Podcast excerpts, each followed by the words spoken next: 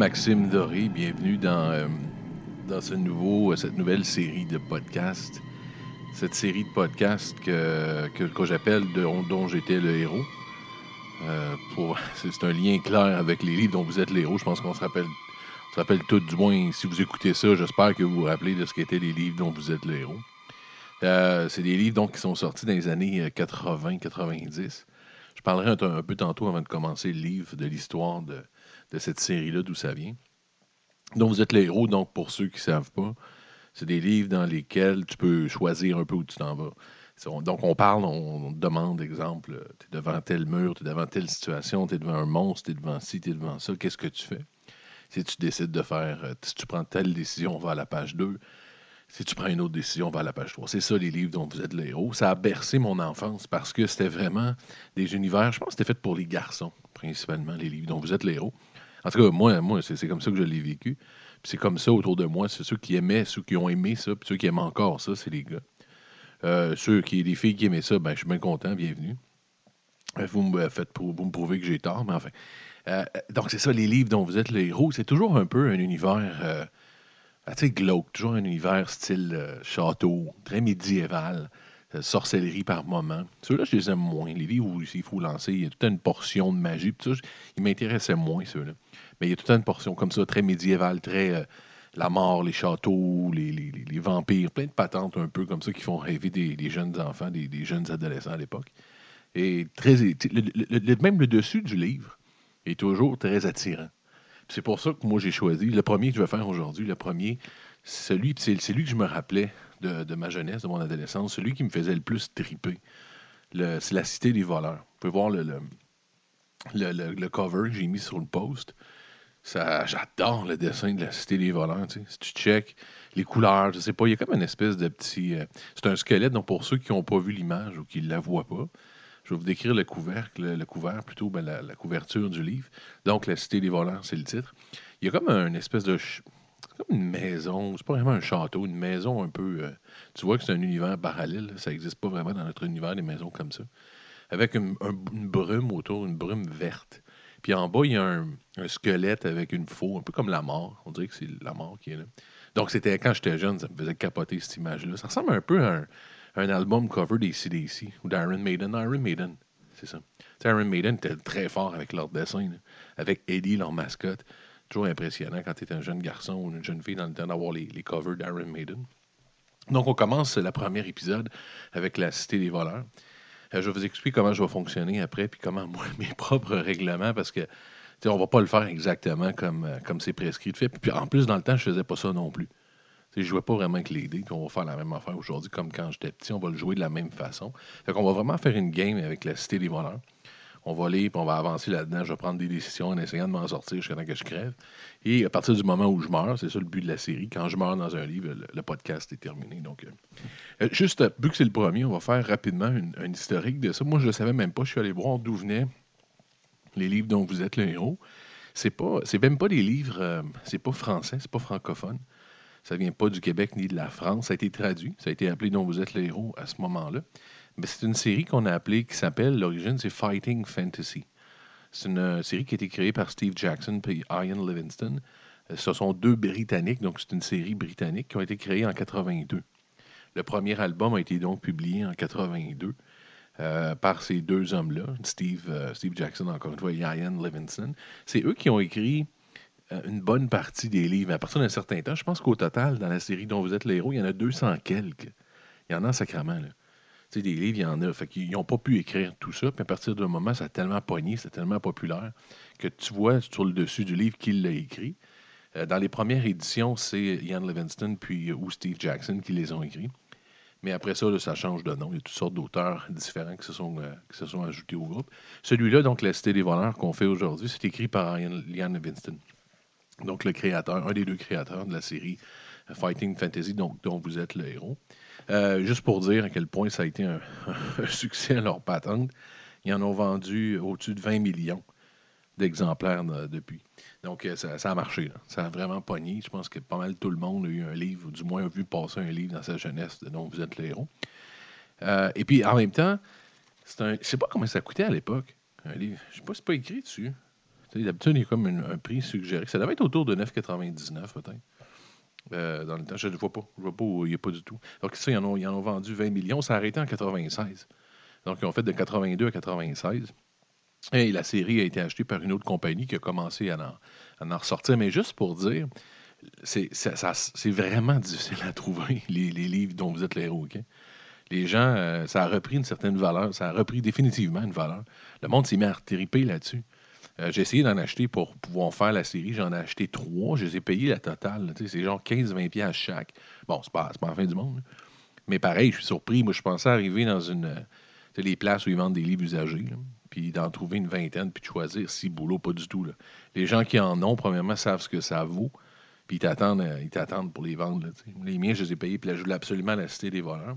Mais c'est ça, c'est pas évident à trouver. Si vous voulez en acheter, faut aller sur euh, Marketplace, Facebook, vous en, en trouver, mais euh, ils ne sont pas donnés. ça part vraiment vite. Puis le monde négocie pas. C'est tellement populaire qu'essayez pas de dire ben, j'en veux un pour trois pour très difficile parce qu'ils savent la valeur. Puis il y en a même un, c'est la personne dont j'ai, où, j'ai acheté, c'est un collectionneur. Il y en a un, je ne sais pas c'est lequel. Je je me rappelle pas. Il y a un vampire dessus, mais c'est pas celui, parce que je n'ai acheté un avec un vampire. J'ai déjà. Euh, Excusez. Donc, c'est ça, je vais les. Euh, donc, celui que j'ai, les prochains épisodes que je vais faire, j'ai la Cité des voleurs, donc qui est le premier. J'ai acheté le tombeau du vampire comme deuxième. Donc, c'est celui-là qu'on va faire dans la deuxième série, le tombeau du vampire. Mais c'est pas celui-là. Il y en a un autre où il y a un vampire, c'est une des premières éditions. Il vaut 90 Le gars me disait que c'est 90 donc, euh, il y a vraiment un marché, là, ça repart, parce que notre génération, là, j'ai 40 ans, donc euh, les gens autour de mon âge, entre 35 et 45 ans, ben, ça nous rappelle notre enfance. Puis on commence déjà, nous, à collectionner, comme les boomers le font avec plein d'affaires, on commence à collectionner. Ça nous a fait bien gros, euh, ben gros triper. Donc, c'est ça. Donc, c'était l'histoire un peu rapide de la chose, d'où venait, d'où venait la série dont vous êtes le héros. Donc, la façon que je, veux faire, la façon que je veux procéder, puis je vais faire la même chose quand j'étais petit. Euh, je ne sais pas si vous faisiez ça, vous autres, mais euh, je ne vois pas que l'idée. Moi, la façon que je marche, quand j'arrive, donc, euh, ceux qui connaissent les livres, tu exemple, dans un combat, parce que souvent, dans la, façon, la vraie façon de jouer, tu as des points de vie, tu as des points de, chance, tu as, des points d'habilité, ça finit plus? Moi, ça m'a toujours fait chier, genre d'affaire-là, de commencer à prendre un papier. Puis, je voulais te coucher dans mon lit puis lire. Ça ne me tentait pas de commencer à avoir un papier, prendre des notes. Fait que moi, donc, je vais jouer de la même façon. Si j'arrive contre quelqu'un, je gagne. c'est aussi simple que ça. Quand j'arrive d'un combat, bang, je gagne. C'est toujours si vous avez gagné, bon, ben allez à la page. Je fais tout le temps ça. Fait que vous allez dire, ben oui, mais c'est pas juste. mais le jeu, c'est pas nécessairement. C'est pas comme ça qu'on gagne nécessairement. Anyway, vous pouvez gagner tous les combats, vous allez crever pareil. parce que vous savez pas où vous allez. Exemple, vous allez avoir un combat contre, je sais pas moi, un géant. Moi, je dis, bon, mais je gagne par défaut, allez à la page 32. J'arrive à la page 32, ils disent Bon, mais qu'est-ce que tu fais?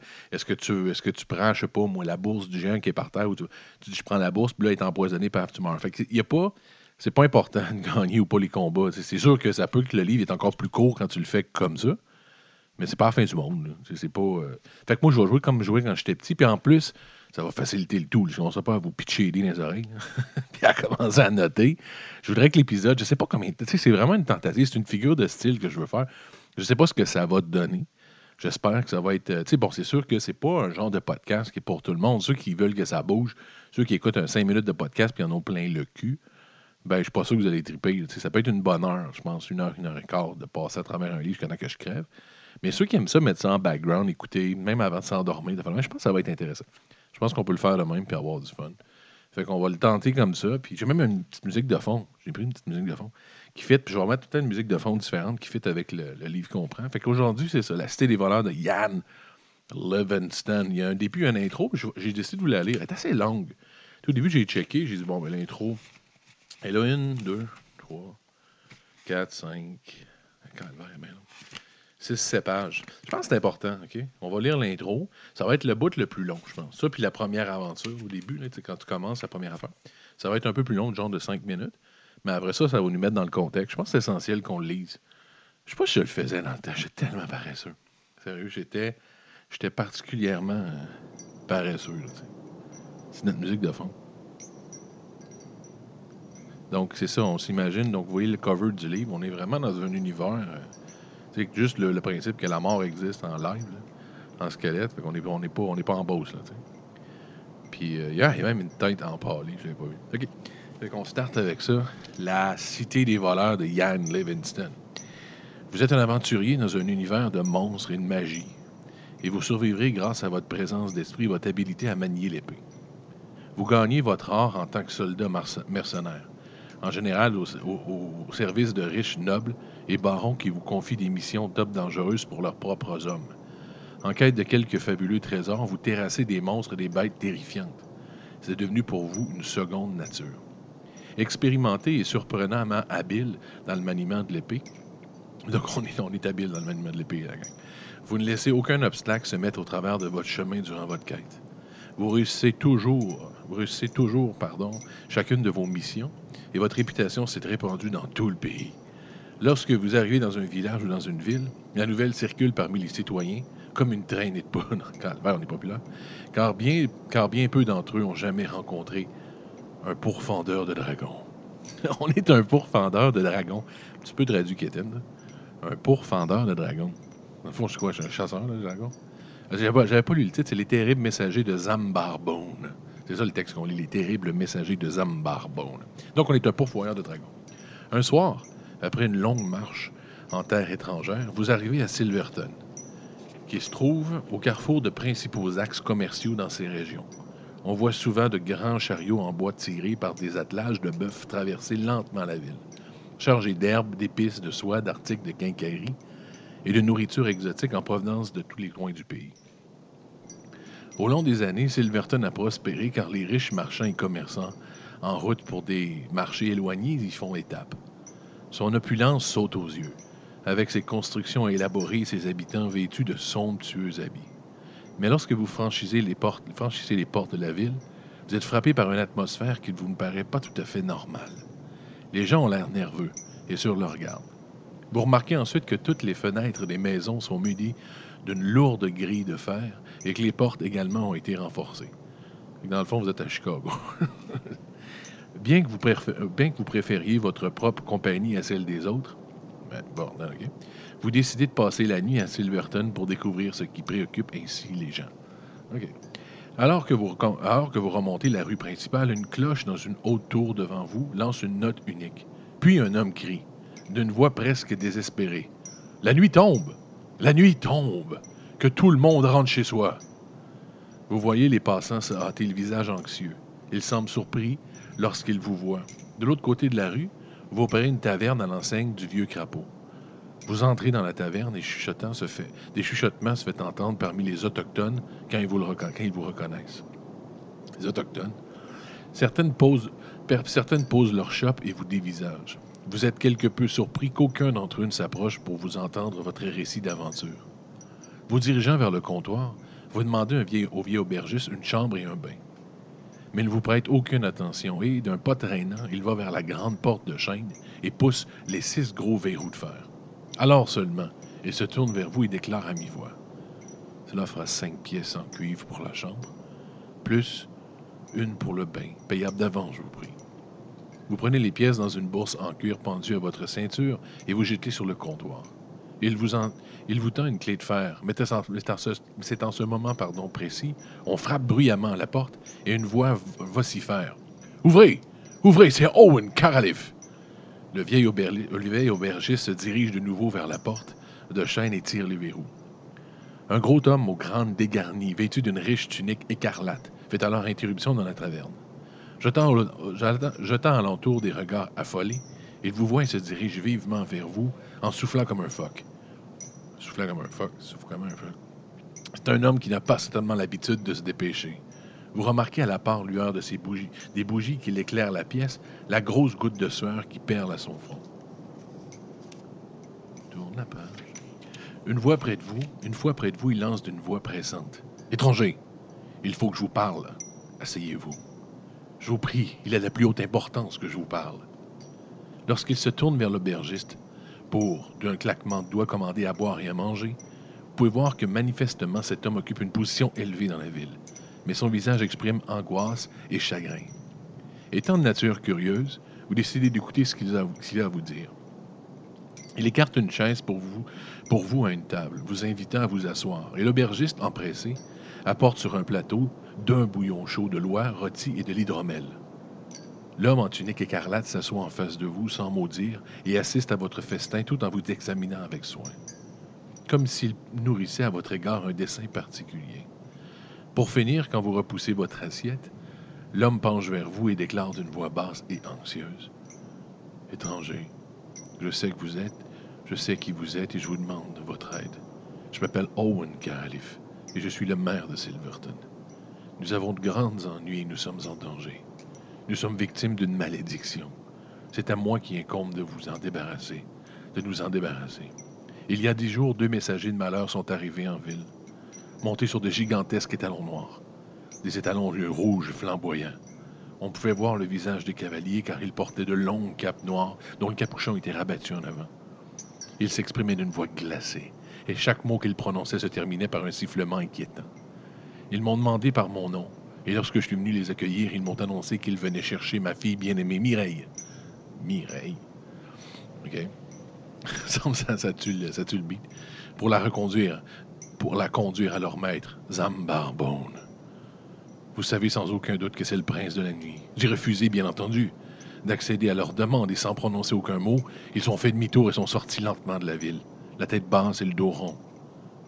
Je compris alors que lors de leur cap se cachait le corps squelettique et sans âme des chasseurs d'esprits Zambarbone.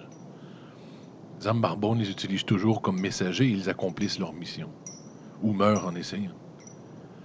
Et ils ne meurent pas facilement. Seule une flèche d'argent en plein cœur peut délivrer certaines malfaisants de leur existence crépusculaire. Qui sait ce qu'il faudrait pour tuer Zambarbone? En tout cas, cette nuit-là, après le départ des chasseurs d'esprits, nos ennuis ont commencé. Le prince de la nuit, furieux, était bien décidé à nous nuire. Six chiens de lune sont arrivés, chacun d'eux plus puissant que quatre hommes, avec des crocs tranchants comme des rasoirs. Ils ont rôdé dans toute la ville, sont entrés dans les maisons par les fenêtres ouvertes et ils ont tué les pauvres gens qui y habitaient. Au matin, nous avons compté 23 morts. Nous avons donc barricadé nos fenêtres et nos portes, mais Pourtant, les chiens de lune reviennent chaque nuit. Et nous n'arrivons pas à trouver le sommeil, craignant qu'ils ne réussissent à pénétrer dans nos maisons. Certains parlent maintenant d'envoyer Mireille à Zand... Ah, voyons donc. Quasiment le nom. Mireille à Zambarbone. Ces traîtres larmoyants, je devrais les faire fouetter. Mais à quoi servirait-il? Il ne reste qu'un seul espoir. Pardon. Il ne reste qu'un seul espoir, et c'est en vous qu'il repose, étranger il existe un homme appelé Nicodème qui, pour des raisons que je ne peux comprendre jamais, habite au port de Sable Noir. On appelle communément cet endroit la cité des voleurs. Car tous les pirates, brigands, assassins, détrousseurs et malfaiteurs, vivant des centaines de kilomètres à la ronde, y ont élu domicile. Je crois qu'il vit là-bas uniquement pour que les gens de notre espèce le laissent en paix. C'est un vieux sorcier, plein de sagesse. Il ne risque pas grand-chose, même au port de Sable Noir, car ses pouvoirs magiques sont immenses. C'était mon ami, il y a de nombreuses années. Nous avons besoin de lui, je vous supplie d'aller le chercher et de nous l'amener, car personne ici n'ose se hasarder au port de Sable Noir. Vous recevrez une belle récompense si vous nous aidez, étrangers. Prenez ces 30 pièces d'or pour votre voyage et cette épée pour vous défendre. OK, on n'avait pas d'épée de Donc, je pense que c'est là qu'on est supposé, genre, de, noter qu'on avait 30 pièces d'or, puis on ne le fait pas, OK? Owen Caralif se lève alors et écarte sa tunique écarlate, laissant apparaître la plus belle épée, la plus belle épée à deux tranchants que vous avez jamais vue. Mon Dieu. Il vous l'attend. Et lorsque vous touchez le fil de la lame, vous êtes surpris de voir une petite goutte de sang perler sur votre doigt.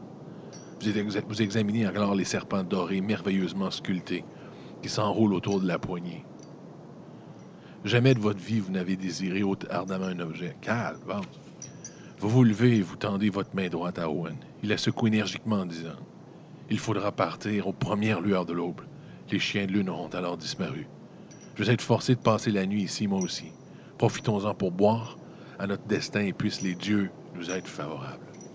Durant l'heure qui suit, Owen parle de votre voyage à venir, expliquant en détail comment arriver au port, de, à port du Sable Noir. Plus tard, vous prenez votre sac à dos et vos fourrures et vous montez l'escalier en bois jusqu'à votre chambre.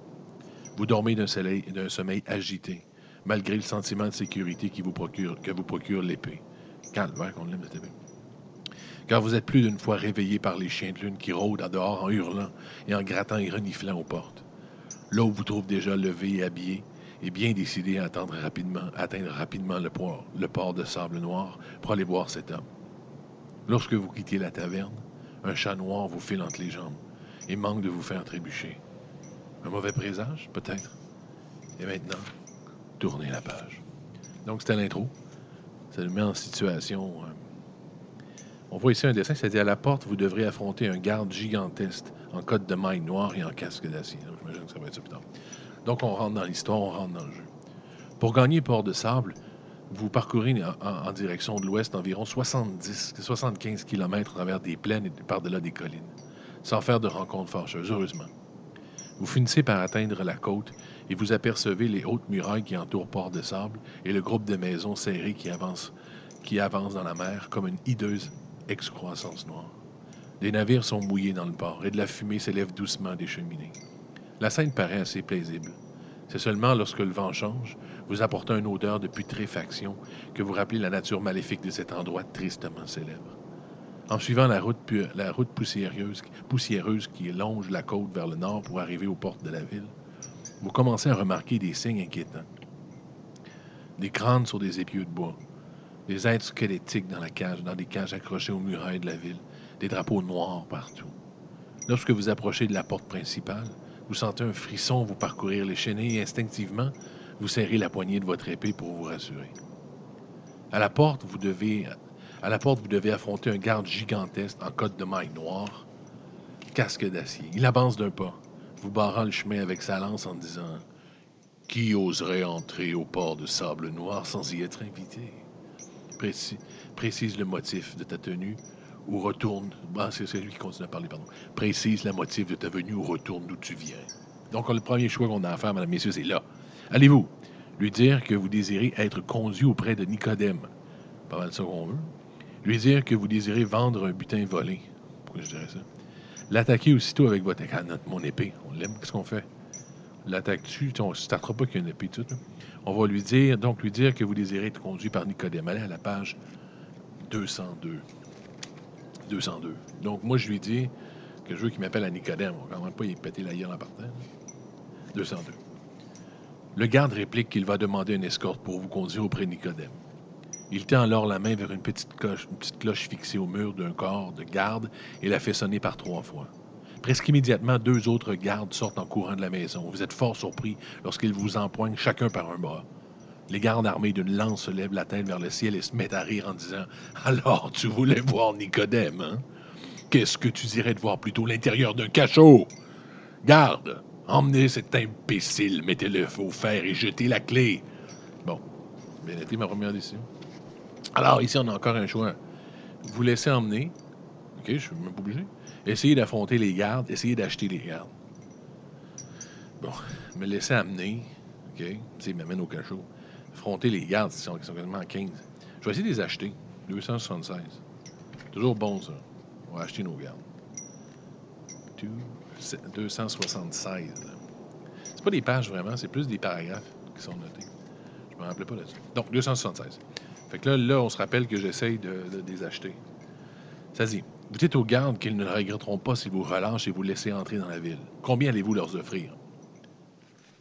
OK, donc je peux offrir 5 pièces d'or, 10 pièces d'or ou 15 pièces d'or. Tu as vu qu'on sac du cash, on y est là au total. 41, 15 pièces d'or. On leur offre 15 pièces d'or. 41, tiens, toi. Vu que je calcule pas, tu sais, avoir les dépenses. Les deux gardes qui vous tiennent échangent, échangent un regard, puis se retournent vers l'autre garde pour qu'il prenne une décision. Celui, il leur fait un signe de tête et il vous relâche. Quand vous lui payez les 15 pièces d'or, il vous gratifie d'un regard perçant en disant Si le Seigneur Azur s'aperçoit que vous êtes dans la ville, sans laisser passer, vous êtes mort. À notre place, à votre place, je m'en procurerai un. Quant à Nicodème, trouvez-le vous-même. Réprimant votre envie de tirer votre épée, vous tournez les talons et vous pénétrez dans la ville. Oui, je veux la tirer, mon épée. Je veux péter des culs. 74, donc on rentre dans la ville. Tu vois, ça a marché.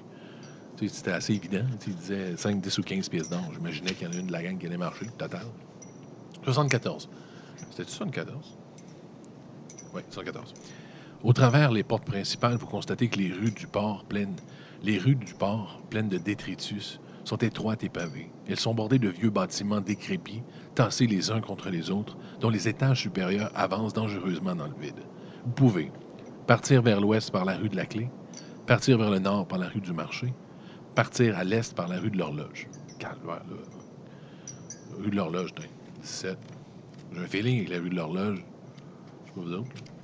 17. Donc, on va par la rue de l'horloge. Aucune espèce d'idée. Je savais même pas qu'il y avait des rues. Alors que vous avancez dans une rue étroite, vous apercevez, assis dans le caniveau, un homme vêtu de haillons. Il se tient la tête à deux mains et a l'air tout à fait misérable. Si vous désirez vous arrêter pour lui parler, rendez-vous à 331. Si vous continuez. Moi, non, moi, je parle au monde misérable. On le voit ici. Si boire, il est vraiment l'air misérable. Vous apercevez un homme qui il est vraiment dégueulasse.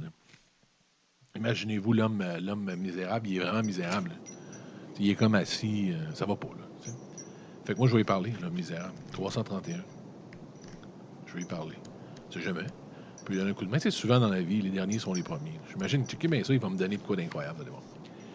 Comme vous l'approchez de l'homme, comme vous approchez de l'homme, se lève soudainement d'un bond et se met à hurler à plein poumon. Puis il sort un poignard de ses. Voyons, si tu me permets d'avoir. De sous ses habillons et vous saute dessus. Et le regard fou d'un démon et d'un possédé. Vous devez l'affronter. Ben chien, ça. Voyons, non, moi le cas, je voulais l'aider parce qu'il faisait pit. Si veut me poignarder. Si vous êtes vainqueur, et voilà, comme je l'ai dit, là, on est tout le temps vainqueur. Fait que le vieux mongol, je te le pète avec mon épée. Donc on sera en 86, je suis vainqueur. Si je perdais, dans le fond, c'était fini. 86. Hey, sérieux, euh, c'est la dernière fois que j'aide quelqu'un. C'est quoi la joke, là? Merde, là. 86. La bourse en cuir pendue au cou de l'homme contient une petite boule de verre où se trouve enfermée une sorte de fumée qui tourbillonne. Allez-vous fracasser la boule par terre? Mais voyons donc. Mettre la boule dans, son, dans votre sac, abandonner la boule. Moi, je jamais dans mon sac. Je m'envoie à 194. Tu sais, il y a une boule avec une fumée verte dedans pour pas péter à terre. C'est qui le mongol? 194. 194, et voilà. Vous rangez avec précaution la boule de verre dans votre sac à dos. La fumée à l'intérieur semble se dissiper. Mais ce nouveau trésor vous inspire euh, cependant une certaine appréhension. Vous repartez ensuite en direction de l'Est. Rendez-vous à 161. OK, il y a une appréhension, je n'aurais pas dû faire ça encore. La rue, la rue tourne brusquement à gauche et continue en direction du nord. Pour autant que vous puissiez en juger, vous remarquez alors que, passé le tournant, les maisons sont beaucoup plus grandes avec des portes d'entrée de près de 4 mètres de haut. Sur le côté gauche de la rue, vous constatez que la porte d'une des maisons est ouverte. Si vous désirez pénétrer dans la maison, rendez-vous à 245. Putain, je pénètre dans la maison? Hey, des portes de 4 mètres de haut, moi j'entre là-dedans, oui. C'est clair qu'il n'y a pas des géants de 15 pieds là-dedans. Moi, no problemo. 245, let's go la gang. Je pénètre là-dedans. 239, 45. Vous pénétrez dans une vaste pièce aux murs marron et au sol recouvert de paille. L'odeur de moisie qui flotte dans l'air vous rappelle des vieux trolls des cavernes, malpropres, qui habitent aux frontières septentrionales. Au milieu de la pièce, une table faite d'un demi-tonneau est entourée de tabourets grossièrement taillés. Une haute porte cintrée donne accès à l'arrière de la maison, vous entendez une voix murmurer doucement. Si vous voulez franchir la porte, rendez-vous à 178. Si vous désirez quitter la maison, ouais, une petite voix qui. dans une maison avec des portes de 15 pieds, dans le fond de la maison. Ah oui, on y va, nous autres. On a une épée, il faut bien que ça serve. 178. c'est genre la pire décision, je pense que j'ai pu prendre. Ça, ça murmure dans le fond de la pièce. Here we go, effectivement, je pense que ça chie.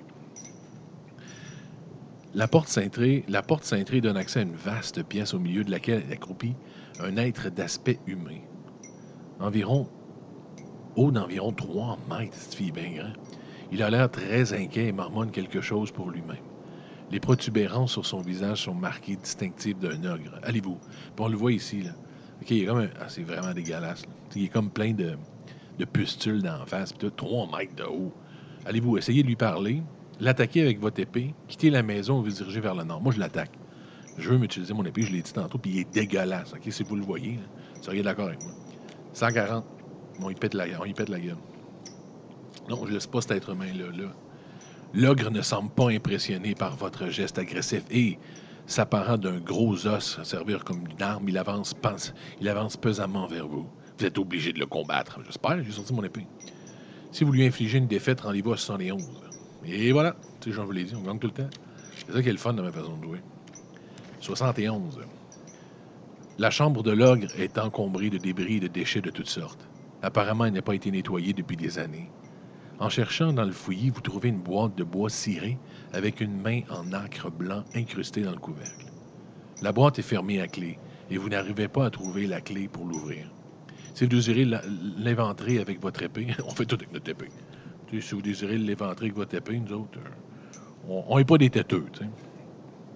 Si vous voulez le désirer, pense qu'on devrait. vous désirez l'é- l'éventrer avec votre épée, ben, sinon, si vous désirez quitter le. Non, on l'éventre, tant qu'elle est rendue là.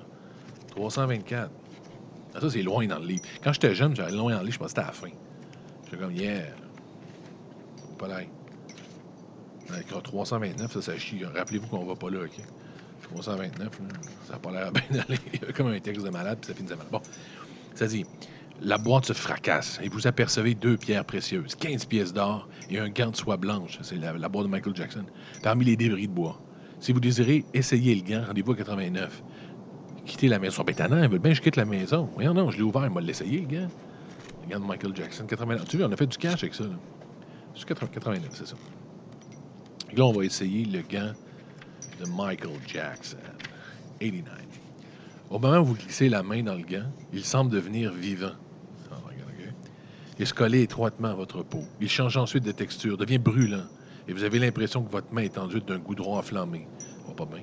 Donc vous n'arrivez pas à vous débarrasser. Heureusement, il se refroidit, mais une mince pellicule blanche recouvre votre main. Vous avez du mal à ouvrir et à fermer, vous perdez deux points d'habilité. En poussant un juron, sacrement, vous quittez la maison pour prendre la direction du nord. 282. Bon, tu vois, ça ne servait à rien de foutre ce gant-là. Ça, c'était évident que ça allait chier, mais bon. On vit, une aventure où on vit pas, là, tu. D'autres, on a essayé. On a mis le de Jackson, puis ça a chié. OK, rappelez-vous de ça. 282. Sur le côté droit de la rue, vous voyez un gros tonneau en bois, et à côté, un petit garçon assis sur un tabouret. Si vous si désirez parler à l'enfant, voilà, à chaque fois que je parle à quelqu'un, ça chie. Si vous préférez continuer. Non, mais là, c'est un enfant, là. OK? On va y parler à l'enfant, là, 119. Tu sais, je veux dire, c'est un kid, là, ça veut pas chier. Le petit garçon sourit et vous met dans la main un gobelet en fer blanc. Il vous déclare que le baril contient une eau pétillante, ouais, me semble, qui guérit les maladies, les blessures et tous les maux. Il en coûte trois pièces d'or pour remplir son gobelet. Si vous désirez boire de cette eau, rendez-vous au 233. Hey, là, sérieux, là. C'est un petit dos. Qu'est-ce qu'il fait? Il me donne un gobelet en fer blanc, OK? Puis il dit que ça fait quoi? Contient une eau pétillante qui guérit les maladies, les blessures et tous les maux. Voyons donc. C'est le vendeur de crap des années 1900. Ouais, on essaye. Trois pièces d'or. J'y donne trois pièces d'or, puis on va à 2,33. Il est mieux de me guérir de tous mes maux. 2,33. Il est mieux de me guérir de je sais pas quoi, de mon amour de mon épée. 2,33. On peut l'être. L'eau pétillante est rafraîchissante, mais n'a pas autant de vertus médicinales que le prétendait le petit garçon. Vous gagnez cependant un point d'endurance. Bon. Puis, freinant la colère, pourquoi? Vous menacez le petit garçon du poing et vous partez. Pardon? Là, eux, là. Ça dit quoi? Puis, feignant, feignant la colère, vous menacez. Pourquoi je menaçais le petit gars? C'est quoi mon problème? Peut-être, dans la forme, ok, c'est peut-être parce qu'il y a, c'est peut-être qu'il y a de la marde dans le drink. Ça me rend en tabarnage. Parce que, voyons, non, j'ai aucun rapport de le faire chier, lui. OK. 247. La rue tourne brusquement à gauche et continue en direction de l'ouest, sur une centaine de distance. Sur une quoi? Sur une direction à l'ouest, sur une certaine distance, pardon. Alors que vous passez le coin, vous êtes soudain assailli par trois hommes, petits et trapus, qui se cachaient dans une ruelle, dont, dont vous aux jambes, et deux vous plaquent aux jambes, et le troisième essaie de vous assommer d'un coup de gourdin. Tentez votre chance. Si vous êtes chanceux, vous réussissez à éviter le coup. Oui, on est tout temps chanceux. 384. On n'est pas des têteux, ça. 384. Ça, c'est loin dans le livre encore. C'est vers la fin, hein? Mais je ne gagnerai pas là. Bravo, vous avez évité le coup, vous avez gagné. Vous avez tué Zanzibar. Ah C'était quoi, non? J'ai évité le coup. C'était quoi, non?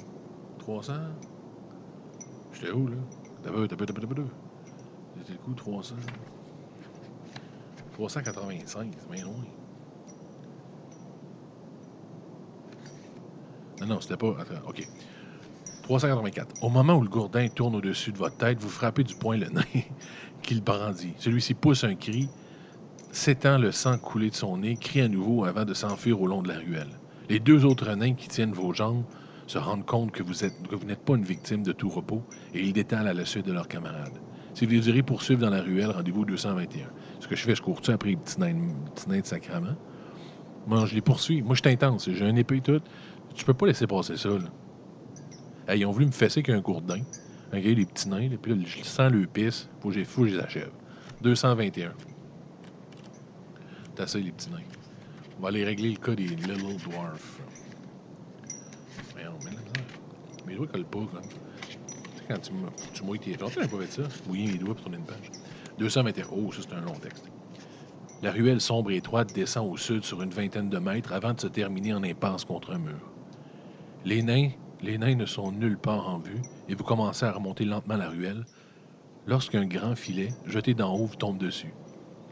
Il est lesté et vous trébuchez, puis vous tombez vers le sol en vous empruntant dans les mailles. Vous prenez alors conscience de la présence de trois nains, encore, qui ricanent. Pense. Début au-dessus de vous. Il glisse les mains à travers la maille du filet et, réduit à l'impuissance, vous les regardez fouiller dans son sac à dos. Ils finissent par s'éloigner en vous laissant vous dégager toute seule du filet. Ils vous ont volé toute votre or. Toute? Voyons donc. Vous perdez deux points de chance. En maugréant, vous, gagnerez- vous regagnez la rue et vous tournez à gauche pour prendre la direction de l'ouest. J'ai perdu mon cash. C'est-tu les trois mêmes nains? Mais je croirais qu'il y a deux fois trois nains par hasard. là. 396, hein, ça va pas bien. On a tout perdu notre cash à cause des simonacs de nains? Bien des nains, cette place-là. 396. Sur le côté gauche de la rue se trouve une boutique de fleuristes. Ah, ben ouais, ça, ça fait pas dans ce ville-là. La vitrine est pleine de fleurs exotiques aux couleurs éclatantes. Si vous désirez entrer dans la boutique 145, oui. Oui, ça m'intéresse, moi. 145. 145. Mais tu un fleuriste à cette espèce de place de Mongol-là. Un bon choix de business, euh, le grand. 145. Dans la boutique, une vieille femme est fort occupée à arroser les fleurs et les plantes. Elle lève la tête, sourit et lance. Bonjour, je m'appelle Madame Pipe. Ah non, pour vrai, là. Sérieux? Traduit, tu sais. En anglais, c'est Mrs. Pipe. Ça a plus de bon sens, là. Bonjour, je m'appelle Madame Pipe. C'est pas vraiment un fleuriste, la gang. on n'est pas arrivé d'un fleuriste, non. Bon, je m'appelle Ma- je m'appelle Madame Pipe. Ah, voyons, non. Puis-je vous proposer le... Je peux vous proposer quoi, Madame Pipe? Puis-je vous proposer l'une de mes fleurs très spéciales? Si vous désirez voir ce qu'elle peut vous offrir, Madame Pipe, à la 293. Euh, oui. Je veux voir ce que Madame Pipe m'offrir. Fait que c'est rien, ça. Ah non, mais sérieux, quelle traduction weird. Elle vous explique qu'elle vient de cueillir l'une de ses fleurs dorées. La fleur se compose de 10 pétales. Elle vous révèle, révèle que, que trempée dans le sang d'un chien, chaque pétale arraché et jeté, à terre se transformera en pièce d'or. Hein? Un peu. Euh, dans le sang d'un chien, chaque pétale arraché et jeté se transformera en pièce d'or. Qu'est-ce que c'est ça?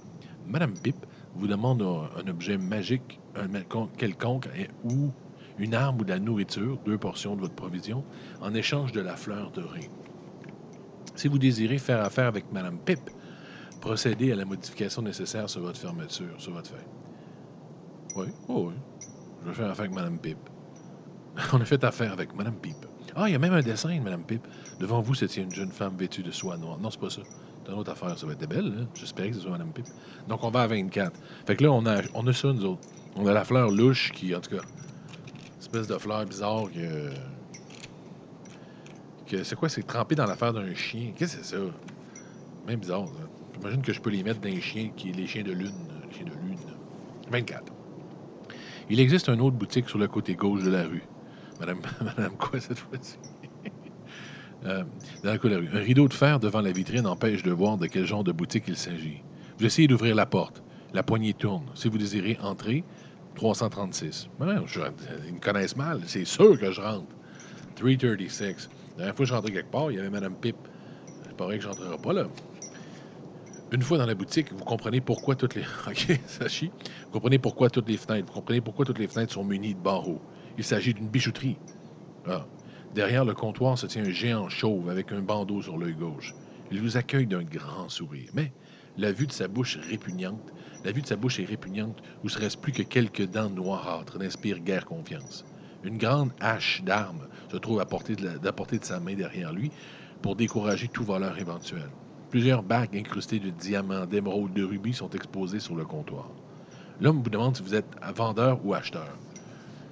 Je suis pas grand-chose, t'es dégueulasse, là. Demandez-lui le prix d'une bague, lui proposez de lui vendre des pierreries, l'attaquer avec... Je l'attaque, sacrament. Mais cœur, lui. 170. Non, non, mais sérieux. De toute façon, on l'attaque, nous, on gagne tout le temps, fait qu'on va tout voler son cash, on va tout voler son or, puis euh, on va faire un, plus un don à la société. Il a l'air dégueulasse. 170. Lorsque, lorsqu'il voit tirer votre épée, l'homme empoigne sa hache d'arme accrochée au mur. Et il contourne le comptoir pour venir se battre avec vous. Il prend le temps de contourner. Si vous gagnez 114, Madame, Messieurs, j'ai une bonne nouvelle. We win. 114, on pète la gueule au dos de louche. As-tu gagné cette game-là, coudon? Bien parti en tabarouette. Je pense qu'on est des winners, moi. Bien parti. 114. Il y a trois bagues ornées. Il y a trois, il y a, il y a trois de pierre sur le comptoir et 13 pièces d'or. Prenez ce que vous voulez. Prenez ce que vous voulez quitter la boutique. Nice. Vous vu? Payant, ça. Enfin, je pense que c'est ma première bonne stratégie depuis le début. 196. Depuis le début, ça chiait mes affaires. Tu t'en prie. Non, ça, ça a bien été. 196. Vous arrivez dans un croisement de la rue. La rue continuant en direction de l'ouest s'appelle alors rue de la Clé. Et la rue orientée nord s'appelle rue du Marché. Regardant vers le nord, vous apercevez un groupe de gens qui remontent la rue en poussant de bruyantes acclamations, acclamations et agitant les bras en l'air. Vous décidez de les suivre. Vous n'avez pas le choix, je ne vais pas les suivre. On n'a pas le choix. Il faut les suivre, OK? Genre de gang d'adolescents insupportable. 148. Tu ils sont là, puis ils poussent des cris. Puis les bras les airs, moi, je me suis dit, on va les suivre. Bonne idée, mon ami.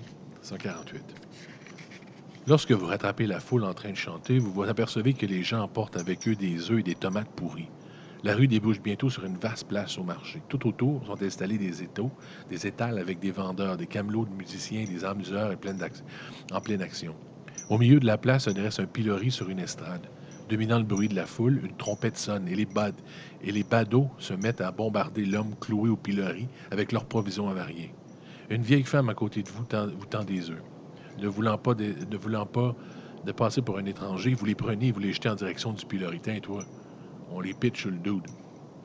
Mais pendant ce temps, la vieille femme vous fait, des, vous fait les poches sans que vous en... Voyons donc.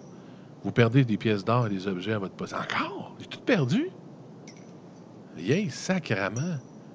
Voyons donc. Euh, sans vous apercevoir que vous avez été volé, vous éloignez de la foule. Je bien colon. Il y a une image, on la voit, la vieille sacrament. C'est évident qu'elle allait me voler, bordel. Mais juste moi qui n'avais pas catché ça. Il pitch vraiment des tomates au dos. Tu sais, dans le temps, là, tu mettais ta tête, là, puis les mains, là. Tu sais, comme pogné, ben c'est ça. Puis on y pitchait, on pitchait de la merde. 287. Elle m'a tout volé, la vieille conne. 287. Aux étals, on vend aux clients affamés des fruits, des légumes, de la viande, de la soupe chaude, du maïs et des châtaignes. Faut c'est une claque à une châtaigne? Vous pouvez manger un peu de nourriture chaude si vous le désirez. Mais oui, mais comment je fais? Vous me niaisez, là? Payer une pièce d'or. C'est suivant la madame qui me vole. Il n'y plus rien. Mais non, c'est bien mal. Ça, c'est une erreur de, jeu. En remontant vers le nord, le long du côté ouest de la place, vous voyez un homme vêtu de velours pourpre en train de jouer à la lyre, de la lyre. Si vous désirez vous arrêter, le 3. Si vous préférez continuer, 398. J'arrête. Un homme qui joue de la lyre, j'encourage ça, moi. Mais tu sais, comprenez-vous, la, la, la, patente avant, elle nous a tout volé. Ça dit aller à 287, mais on me demande si avec de l'argent, je vais acheter de la bouffe. Je sais pas ça. Peut-être que j'avais de l'argent caché. 3.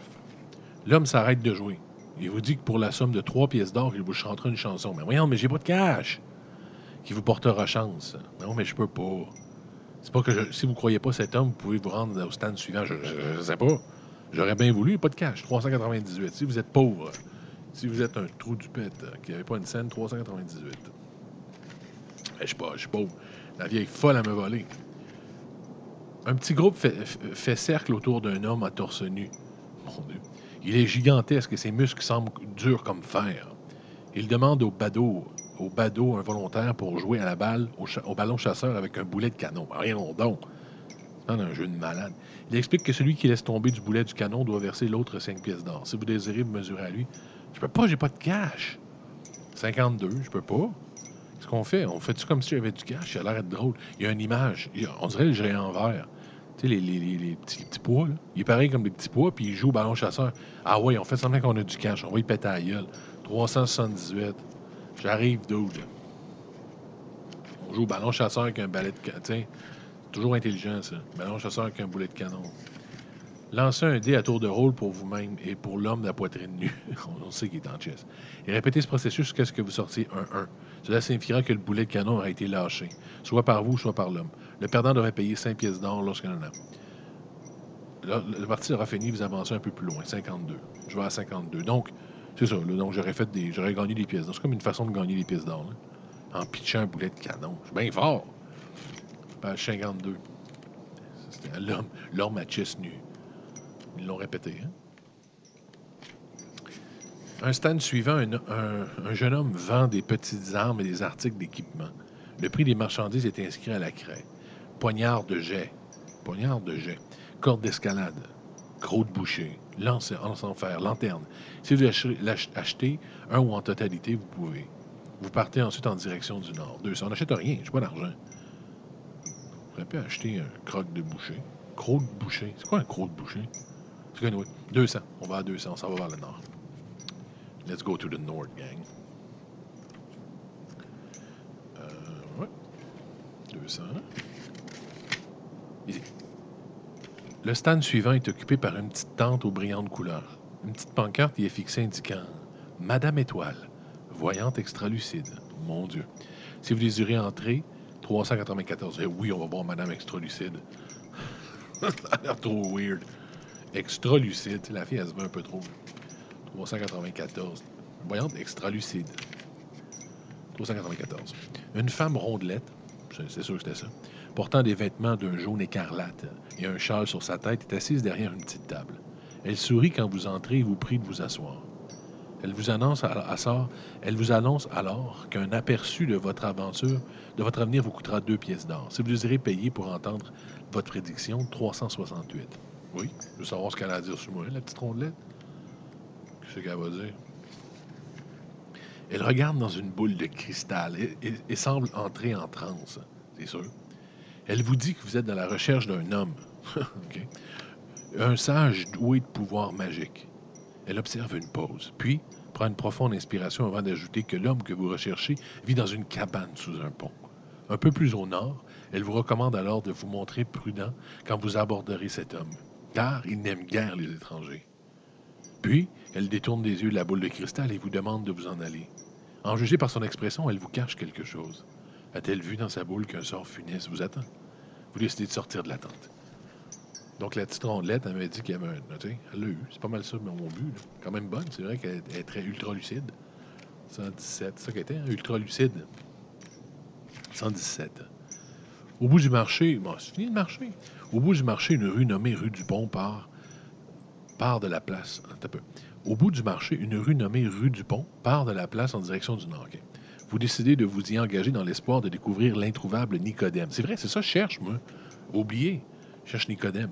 Il se met à pleuvoir et les maisons de, la maison des, de Guingois, tassées les unes contre les autres de chaque côté de la rue, semblent elles aussi avoir besoin d'un abri. La plupart ont leurs fenêtres aveuglées par des planches et sont vides. La porte de l'une d'entre elles bat bruyamment dans le vent. Si vous désirez prendre refuge dans la maison, abandonnée, à cause de la pluie, allez au 188. Oui? Oui, tu as l'air d'une maison très safe. On va y aller. 188. C'est vrai que j'ai oublié qu'on cherche Nicodème. Euh, Nicodème. 188. Fait que là, on rentre dans une des maisons euh, ultra, hein, qui donne vraiment le goût. La porte est ouverte. On va aller, s'abrier, il pleut. 188. Il fait sombre dans la maison. Mais vous parvenez à distinguer les contours de meubles abandonnés parmi les détritus et les gravats qui jonchent le sol. Vous trouvez une chaise cassée et vous pouvez vous asseoir pour prendre un peu de, un peu de repos. Soudain, vous voyez quelque chose ramper à travers la pièce. Ramper? Oh my God, OK? Au travers de la pièce. En avant, en avant d'avoir eu, eu le temps de vous relever, vous vous retrouvez encerclé par six serpents, longs chacun d'un mètre. Si vous désirez attaquer, 253. Ou si vous préférez, en tout cas, je fous le camp, moi, là, voyons donc. Six serpents. Je déteste les serpents. Sérieusement, ça m'écoeure. Non, 15, on fout le camp. Vous savez, vous c'est une maison de marde. Vous sautez par-dessus les serpents et vous courez vers la porte. Tenterez votre chance. Si vous êtes chanceux, vous atteignez la porte sain et sauf. Si vous êtes malchanceux, un des serpents vous mord à la jambe. Ben là, tu sais, voyons donc. C'est clair que ça chie, là. Je dis, non, non, je suis chanceux, moi, là. Voyons donc. 75. Si vous êtes malchanceux, le serpent vous mord. Qu'est-ce que vous faites? Non, mais c'est vrai que dans le fond, il faut que je joue. Au dehors, la pluie s'est arrêtée de nouveau. Vous partez vers le nord. Rendez-vous à 31. Mais pas long, là. 31. Vous apercevez devant vous un pont, un pont enjambant une rivière aux eaux sales. Leur surface noire charrie vers la mer divers, divers détritus. Et vous, et, et vous, et vous, vous frémissez en voyant une main humaine dérivée devant vous. Arc. Les piliers du pont et les colonnes se dressent vers le ciel et vous voyez les crânes humains euh, ou autres y sont attachés. Le vent siffle étrangement à travers la structure du pont, vous rappelant les, les plaintes d'armes torturées appelant à l'aide. De là, vous vous trouvez une porte volée de marche. Vous vous trouvez une, courte volée, euh, à une courte volée, de, une courte volée de marche, c'est-à-dire qu'on est proche, presque invisible, permet de descendre sur le pont. Un unijambiste, oh my God, arc, portant un sac traverse le pont, venant vers la rive nord. Si vous désirez descendre l'escalier, ben oui. Un unijambiste, c'est pas ça tous les jours. 329. Un unijambiste, quelqu'un qui a juste une jambe, ça? 329. Un unijambiste. OK. Oh! 329, ça, ça, ça fait ça, là. OK, c'est lui le long de tantôt. Wow! OK, ça, c'est hot, là. On est arrivé dans le coin, là? L'odeur de L'odeur le long de l'eau est nauséabonde. Au-dessus, vous entendez un bruit de pas à travers le pont en bois. Une cabane en bois est construite dans la fondation du pont. Des, rideaux- fermés vous empêchent de voir à l'intérieur de la cabane. Mais vous savez que vous ne serez pas le bienvenu. Euh, sérieux?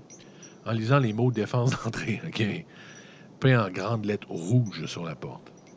Vous prenez une profonde inspiration vous frappez à la porte. Vous entendez marmonner des pas traînants dirigeant vers la porte qui s'ouvre brusquement. Devant vous se tient un vieillard aux cheveux blancs, avec une longue barbe, vêtu d'une tunique blanche. Il vous toise d'un regard sévère et déclare Expliquez-vous. Expliquez votre cas à Nicodème. Vous êtes ravi d'avoir enfin trouvé. Ah, c'est Nicodème Hi, Nico Vous enfin. On a trouvé Nicodème. Et vous expliquez que Zambarbone fait régner la trailer dans la ville de Silverstone et que Owen Caralif vous a demandé de vous, commettre, de vous mettre à la recherche de son vieil ami pour qu'il lui vienne en aide. Nicodème, Nicodème fonce les sourcils et recule à l'intérieur de sa cabane en vous priant de le suivre. Il s'assoit dans un fauteuil à bascule et prend la parole d'une voix calme. Je suis vieux et fatigué, et las de partir à l'aventure. Je me suis installé ici, sous le pont qui chante. Le pont qui chante? Ah, ok, ça sifflait à cause des crampes. Au port de sable noir, pour échapper aux requêtes des gens tombés dans l'adversité. Depuis ce temps, plus que personne, ne- plus personne ne m'ennuie, mais je tiens pourtant à aider mon vieil ami Owen. Et je vais vous expliquer comment. Il nous met un dessin de lui. Il a l'air vraiment de, du genre d'un wizard. Comment venir à bout du prince de la nuit Zambarbone? Écoutez attentivement. Rappelez-vous bien tout d'abord que vous ne pourrez le vaincre qu'après le coucher du soleil. Il aura, bien entendu, ses serviteurs pour le protéger, mais si vous arrivez à franchir le barrage, il vous faudra des accessoires bien particuliers pour vous attaquer à Zambar lui-même. Ainsi, par exemple, vous protégerez de son regard hypnotique en vous faisant tatouer sur le front. Ben voyons donc. Tatouer sur le front une licorne blanche avec un soleil jaune. Hey, il niaise, lui, là. Voyons donc. Il veut me transformer en, LGBT de l'année, c'est ça? Quant aux armes pour le terrasser, celles que vous utilisez habituellement ne vous seront d'aucun secours. Vous devrez avant tout lui transpercer le cœur avec une flèche d'argent, ce qui le paralysera, mais ne le tuera pas. Il vous faudra ensuite frotter rapidement ses yeux ouverts avec un, avec un mélange pilé de perles noires, de cheveux de sorcière et de fleurs de lotus. Alors, avec un peu de chance, vous le verrez se, décomposer devant vous en quelques secondes. Un peu de chance. Si j'ai une licorne dans le front, j'ai pas. Si votre flèche manque son but, je crains que vous mourriez, à l'instant même où il sera touché. Les ingrédients nécessaires au mélange peuvent tous être trouvés au port de Sable Noir, si vous les cherchez assez bien. Je regrette de ne pouvoir vous accompagner. Nicodème vous dessine alors une carte vous indiquant comment arriver à la tour bien gardée de Zambarbone, en partant du port de Sable Noir. Puis, il se lève. vous serre la main et vous souhaite bonne chance. Vous quittez sa cabane, montez les marches et traversez le pont qui enjambe le fleuve du chat qui pêche. Le fleuve du chat qui pêche. La rue du pont continue en direction du nord sur une courte distance avant d'aboutir à un carrefour. Si vous désirez avancer vers l'ouest dans la rue du port, 91, oui. OK, on, a, on a trouvé Nicodème. Tu parles des winners, là. Ça, c'est juste euh, des millions de bonnes décisions que j'ai prises. c'est de quoi? Vous passez devant un mendiant dans la rue. Il est assis dans le caniveau et tient à la main une, une sébile vide. Là, là, les putains de mendiants dans la rue. Si vous désirez jeter une pièce d'or, euh, oui, je vais une pièce d'or. Le coup, il peut pas arriver de marde, là. J'y pitch une pièce d'or. Tu sais, je veux dire, 332. C'est là, sérieux, il va pas me faire chier, j'y pitch une pièce d'or. Le mendiant soulève son chapeau pour manifester sa gratitude et marmonne quelques mots, ou gagner un point de chance. 124. Bon, tu vois?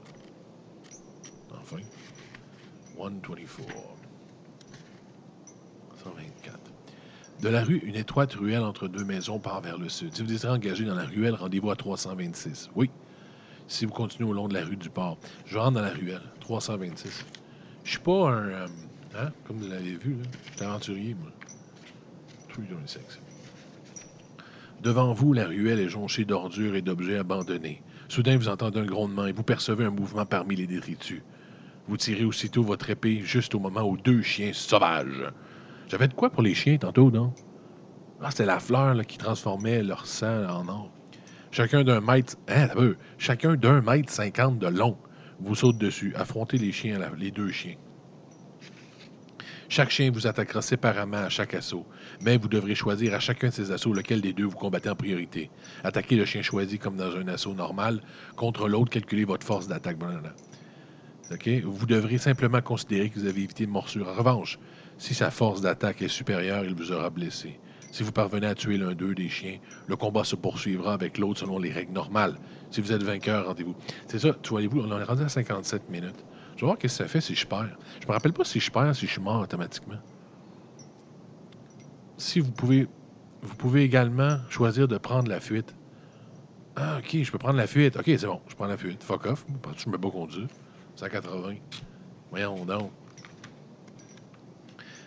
Sais, c'est quoi la joke? Vous pouvez juste partir ou affronter les deux siens du diable. 180. Vous, euh, vous, entendez un peu plus loin devant vous le fracas de sabots d'un cheval galopant sur le pavé. Vous entendez aussi le grondement de roues de bois et une voix pressante accompagnée d'un claquement de fouet. Quelqu'un approche rapidement dans une voiture tirée par un cheval. Si désirez de voir qui il s'agit, oui, 344. Je veux voir qui, je veux voir qui il s'agit. Ah, il y a un dessin. Non, c'est pas lui. Il y, avait un, dessin dégueulasse. Je veux pas aller voir ça. Mais c'était pas ça.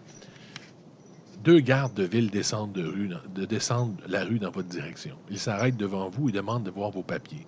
Si vous êtes en possession d'un laissez-passer de marchand, on l'a pas, le laissez-passer de marchand.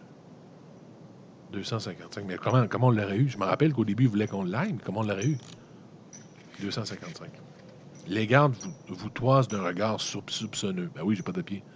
Mais vous laissent poursuivre votre chemin. Après avoir, vu. Non, non, je ne l'ai pas laissé passer. Si vous. Si vous êtes en possession, OK, non, 99, j'en ai pas. Excusez-moi. OK, vous semblez me laisser aller, ils sont bien fins. Non, on n'a pas, 99. Je sens que ça va chier. C'est comment tu 99. Vous êtes incapable d'expliquer la raison de votre présence au port Sable Noir. Ben oui. Et les gardes tirent leur épée et vous annoncent que vous êtes en état d'arrestation à votre tour de dégainer votre épée. OK, c'est là qu'on va voir qu'est-ce qui arrive si je perds. Si vous êtes vainqueur, 285. Ah non, mais je peux pas. C'est ça, si je perds, je suis mort. OK, c'est ça. Si je suis pas vainqueur, ça finirait là, dans le fond. Fait qu'à chaque fois que je fais un combat, vase. OK, c'est malade, là. C'est ça. C'est-à-dire que quand tu joues comme il faut, OK, ça t'avance pas dans la vie. C'est pour ça que je réussissais tout le temps quand j'étais petit. Mais voyons donc. Je veux dire, c'est. Écoutez, imaginez, à chaque fois que tu fais un combat, si tu perds, c'est la fin, il faut que tu recommences. Je veux dire, c'est hallucinant, ça. OK. Je me rappelais pas que ça fonctionnait comme ça. J'essaie de voir. Tu voyez-vous? Fait qu'on va lire la. Regarde, on va arrêter là. C'est comme si je vais dire que je suis mort, dans le fond. Que j'ai pas réussi. I'm dead à cause des gardes. Puis on va lire la fin. Qu'est-ce qui s'est arrivé quand on gagne? On va aller voir la fin. C'était mon rêve quand j'étais petit. je pense que c'est ça. Je pense que la dernière page. OK, c'est ça. On va lire la fin comme si on avait gagné. OK, c'est ça. Fait que moi, je suis mort là, mais disons qu'on s'est rendu à la fin. On va arriver à la fin.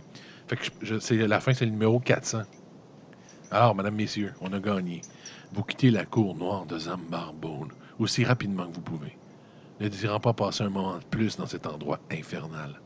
Avant de partir, néanmoins, vous y mettez le feu, afin que nulle puissance infernale ne puisse à nouveau l'utiliser pour ses sinistres desseins. Vous passez le reste de la nuit et une bonne partie de la matinée à dormir dans un champ avant de vous mettre en route pour Silverton dans l'après-midi. Épuisé par les combats et parallèlement affamé, vous arrivez à Silverton, Silverton le soir même. On vous, y- reçoit en héros, j'espère, et on vous couvre de cadeaux. Madame Pip vous y attend. Non. Une, fête est organisée en votre honneur. Des rires de la musique retentissent le long des rues et les gens, et les gens boivent joyeusement. Pour finir, Owen Caralif prononce un discours et vous offre un globe en or qui vaut des centaines de pièces d'or. Les habitants de Silverstone, ont retrouvé la joie de vivre. Nice! C'est la style des voleurs. Euh, si vous voulez, donc si vous tripez sur euh, celui-là, vous pouvez aller l'acheter. Allez, allez, allez usager. Comme là, on, on est arrêté là. Mais, euh, tu sais, moi, je joue pas comme ça. Puis je pense que c'est plus le fun de même, hein, de jamais mourir, parce que tu passes à travers au complet d'un coup. C'est comme ça. On a fait à peu près euh, la moitié de l'histoire, selon moi. Comme ça. Fait que à peu près tout le temps comme ça. Puis il y en a d'autres, c'est ça. J'en ai acheté un autre, mais je je veux pas le faire. Donc le prochain je vais faire, le prochain épisode, je vais le faire euh, vers la fin de la semaine, c'est le tombeau du vampire. Donc, euh, checker pour le moment où je le mets en ligne, c'est le tombeau du vampire. Mais il y a un autre que j'ai acheté, la colline maléfique, parce que je me rappelais de l'avoir. Mais ça, c'est la, la collection sorcellerie. Puis quand je check à l'intérieur, ça a l'air compliqué. là. Ça n'a pas l'air radio-friendly, cette histoire-là. là. Tu sais, genre, il faut que je calcule les affaires. Je vais le lire avant, voir si ça se peut. Fait que celui-là qu'on a fait aujourd'hui, du moins, c'est la Cité des voleurs. Fait que euh, si vous voulez aller l'acheter ou bien acheter d'autres, c'est le fun, sérieusement. Retournez là-dedans, même vos kids. C'est drôle. C'est le genre de patente qui revient bien. Puis en plus, on veut que le monde lise aujourd'hui. Fait que c'est possible. euh, c'est possible de lire un peu à la- au pire. Merci d'avoir euh, pris le temps d'écouter mon podcast. Merci d'avoir retombé en enfance avec moi avec la Cité des voleurs. Euh, je vous souhaite une bonne fin de journée, de nuit, peu importe ce que vous vivez. Puis euh, on se reparle la prochaine pour une prochaine aventure de- dont j'étais le héros avec euh, le prochain Le tombeau du vampire.